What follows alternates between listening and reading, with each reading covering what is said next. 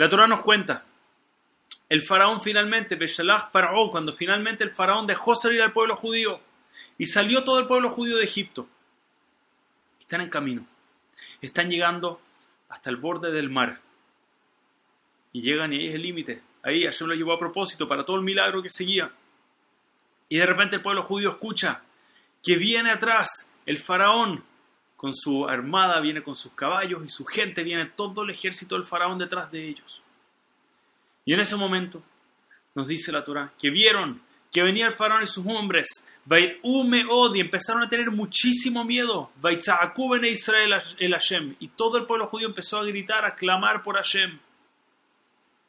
Pregunta Ibn Ezra. Dice, pero espera un momento, hagamos un cálculo sencillo. ¿Cuántos Yehudim habían acá?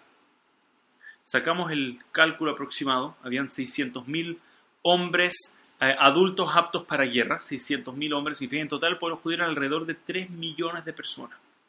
Comparado a la cantidad de mitzrim que venían en camino, el pueblo judío estaba en una situación de muchísima ventaja. Eran mucho más que ellos. ¿Por qué tuvieron miedo? Era cosa ponerse en formación, ponerse en posición de pelea, además de eso.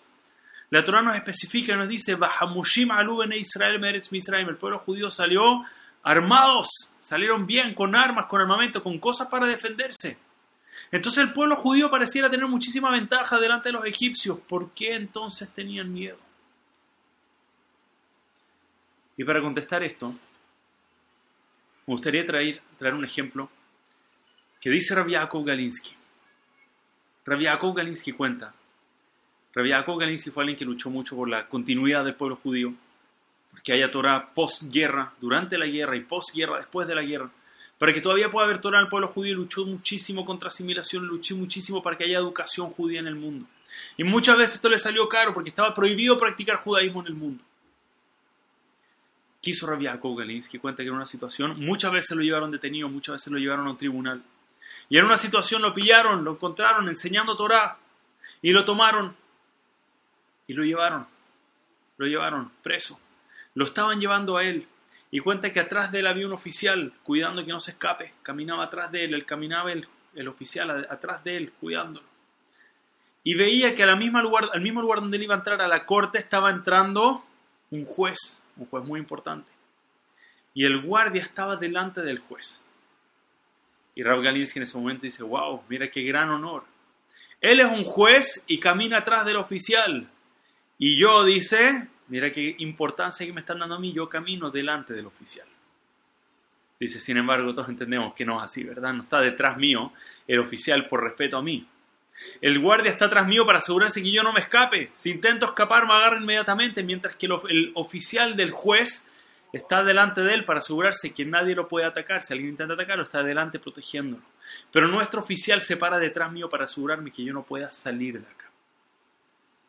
Dice Rabiakov Galinsky, esto es lo que significa cuando nosotros rezamos y pedimos Shevorbe hacer a Satán, que Hashem nos ayuda a quebrar y a eliminar al Satán, a nuestro Yetzer Hará, Milefanenu Meaharenu, de delante de nosotros y de atrás de nosotros.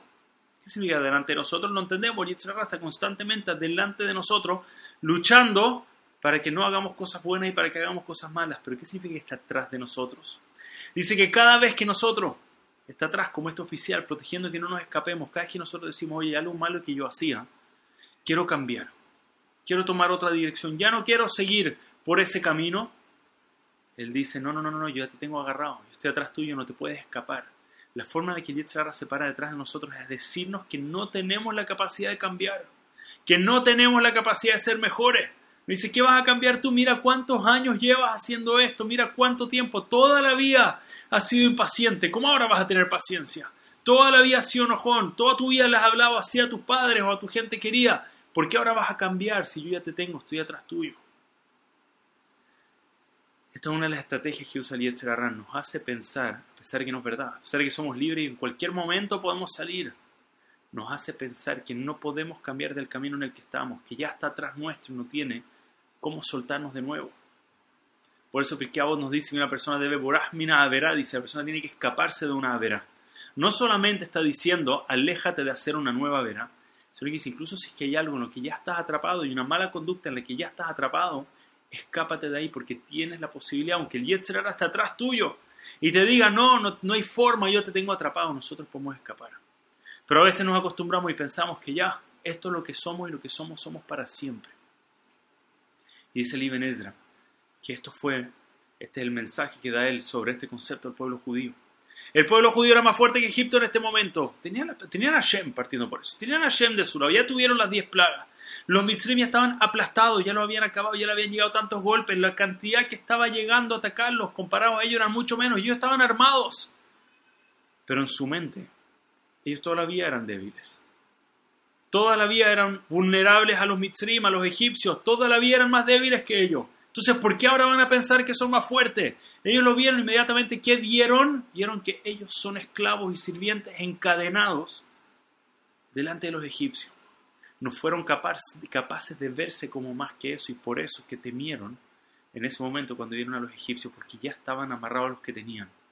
Tal vez por eso que nuestros sabios nos enseñan que más grande fue, más difícil fue, más difícil que sacar al pueblo judío de Mitzrayim fue sacar a Mitzrayim del pueblo judío. Esa, esa forma de vernos a nosotros mismos había quedado tan marcada. Que ya somos esto, ya estamos casi asimilados a ser egipcios. Y ya hacemos idolatría y todas las cosas que hacen los egipcios. Y ya somos esclavos. Y ya no somos importantes. Toda esa mentalidad, sacarla, dicen, fue más difícil sacar Mitzrayim de nosotros, quebrar las cadenas que nos amarran, más que ir y salir de Egipto.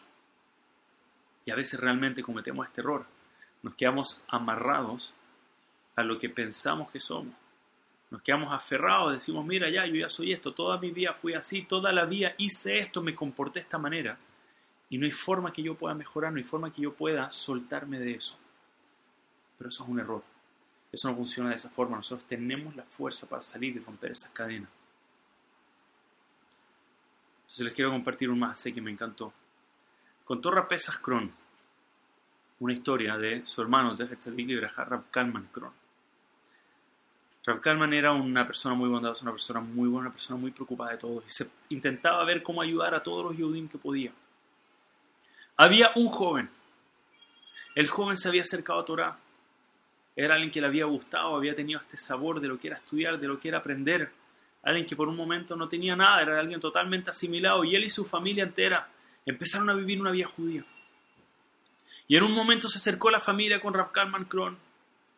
Le dijo, Rav, creo que necesitamos tu ayuda.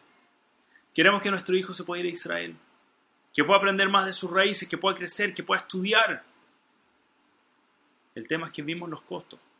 Esto es lo que nosotros podemos cubrir, pero lamentablemente no tenemos la capacidad de pagar más que eso. Ese es nuestro, ese es el límite. ¿Habrá alguna manera de que tal vez nos ayude a conseguir algo de los fondos. Rab Kalman vio al joven. Dijo, quiero saber, si yo te mando a Israel, te pongo una buena yeshiva en un buen colegio, tú le vas a dar todo lo que tienes, tú vas a crecer, tú vas a ser fuerte. Dice Rab, claro que sí, por eso quiero ir. Yo sé que voy a, yo sé que voy a sacar el máximo, yo sé que voy a poder aprender, me voy a poder conectar, por favor, es algo que yo sé que necesito. dice, ok, si ese es el caso, you got it yo te consigo todos los fondos, yo me encargo de tú vayas y así mismo el mismo Rav Kalman fue y juntó los fondos.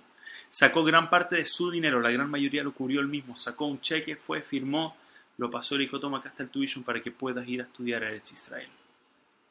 El joven está tan feliz, está tan emocionado, está entusiasmado. El joven llegó a Eretz Israel. Empezó su proceso de estudio. Y al poco tiempo, algo de lo que no está orgulloso, hizo algo indebido. La verdad es que no estoy seguro qué es lo que fue, pero sé que se metió en serios problemas en el colegio en el que estaba, en el yeshiva en la que estaba. Se metió en serios problemas. Estaban viendo, se queda, no se queda, pero definitivamente estaba en un gran problema. Se había portado muy, algo malo había hecho. El miedo más grande de este joven era que Rav Kalman vaya a enterarse de lo que pasó. Si Rav Kalman llegaba a enterarse, qué vergüenza más grande, él hizo todo, él confió en él, y a él le dijo que iba a dar el máximo, que iba a hacer todo lo mejor, que iba a crecer, que iba a aprender. ¿Cómo lo iba a ver si se enteraba? Y obviamente para su miedo, al mismo día siguiente lo llama Rav Kalman. Querido alumno, ¿cómo estás? What happened? Le dice, ¿qué pasó? El alumno muerto de vergüenza. Obviamente su rabino ya había escuchado. Rabino, perdón, te fallé, yo sé que soy lo peor, yo sé, lo lamento y yo no puedo creer, yo también estoy defraudado de mí, no sé. Y le empieza a decir, se empieza a disculpar y está tan angustiado, no puede creer su rabino. Y let him down, lo desilusionó. Y cuando terminó de hablar, terminó de sacar toda su pena por lo que había hecho. Rab le dice, te quiero hacer una pregunta. ¿Tú sabes cómo una persona se hace millonaria? ¿No sabe por qué está preguntando? Se dice, no, o sea, me imagino que hay muchas formas. Le dice, sí. Una de las formas es el stock market. Es con acciones, comprar y vender acciones en el mercado. Mucha gente gana mucho dinero, mucha gente pierde mucho dinero también. Le, dice, le, queda la parábola, le dice, tú sabes que mucha gente invierte en una acción y esa acción pasa a valer 10, 20, 30 veces lo que valía, la gente se hace multimillonaria a veces así. Pero ¿sabes lo que pasa muchas veces? Le dice. Uno compra una acción. Uno sabe que la acción va a subir, pero de repente que ve, la acción baja un poco. ¿Y qué hace mucha gente ahí? Dice, no, no, no, esto se va mal, ese no era lo que yo estaba esperando. Y saca y se van pérdida. Ok, saqué, no era lo que yo pensaba. Pero hay algunos que ven la acción, saben cómo funciona la compañía, saben lo que viene, saben. Dicen, no, no, no, no, yo, yo sé que esta compañía va a crecer y aguantan en ese momento. Y ahí la acción se dispara y se hace multimillonario. Ha pasado. También ha pasado gente que ha perdido todo de nuevo, pero le dice, ha pasado. Rav Kalman Kron, yo invertí en ti, porque yo creo en ti. Porque yo estoy seguro que contigo yo me voy a hacer multimillonario, no de dinero, no, de algo, de algo que vale mucho más que dinero. Yo sé que mi inversión es ganadora, le dice. Y es posible que ahora pareciera, hiciste algo, te equivocaste y pareciera que la acción cayó, pero yo sé lo que hay de verdad ahí adentro. Y eso no eres tú. Tú vas a volar. Vas a llegar muy alto. Yo voy a ver cómo mi inversión se paga realmente y me hace multimillonario en este mundo y en el mundo que viene. Así que por favor le dice, no quiero que pienses que el error que cometiste eres tú. No caigas en eso. I still believe in you, todavía creo en ti. Hashem todavía cree en ti, por eso te trajo de nuevo a este mundo. Así que muéstranos a todos nosotros cómo tú vas a tomar nuestra inversión. Vas a poner que nosotros creímos en ti, sabíamos que tú ibas a subir, tu valor iba a subir. Y muéstranos que esto solamente fue un error. Pero tú vas a seguir adelante, no te vas a dejar caer y quedar amarrado por ese error. Y este joven con estas palabras, así como le dijo su rabino, siguió para adelante creció y se transformó en un gran líder de Am Israel. Porque entendió que no es definido por un error que cometió o por errores que comete en su vida. Una persona es capaz de liberarse de sus errores, es capaz de liberarse de una cualidad negativa que puede tener. Todos somos capaces de romper las cadenas que nos amarran. De verdad, podemos pasar toda nuestra vida pensando, como los Yehudim en este momento, ver hacia atrás, ver estas, estos ejércitos que nos persiguen, decir, mira, yo toda ese soy yo, soy un esclavo, no tengo este potencial a grandeza, no puedo llegar lejos, no puedo liberarme de todas estas midot, todas estas características que ya, que me limitan, que ya son parte de mí. Nosotros entendemos que si Hashem nos puso acá porque cree en nosotros.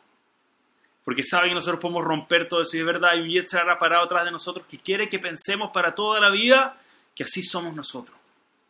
Pero no es verdad. Tengamos el zehut de romper esas cadenas y mostrarnos a nosotros mismos quiénes realmente podemos ser, que realmente crezcamos y lleguemos a nuestro máximo potencial. Muchísimas gracias a todos. Shabbat, Shalom, Umeborah.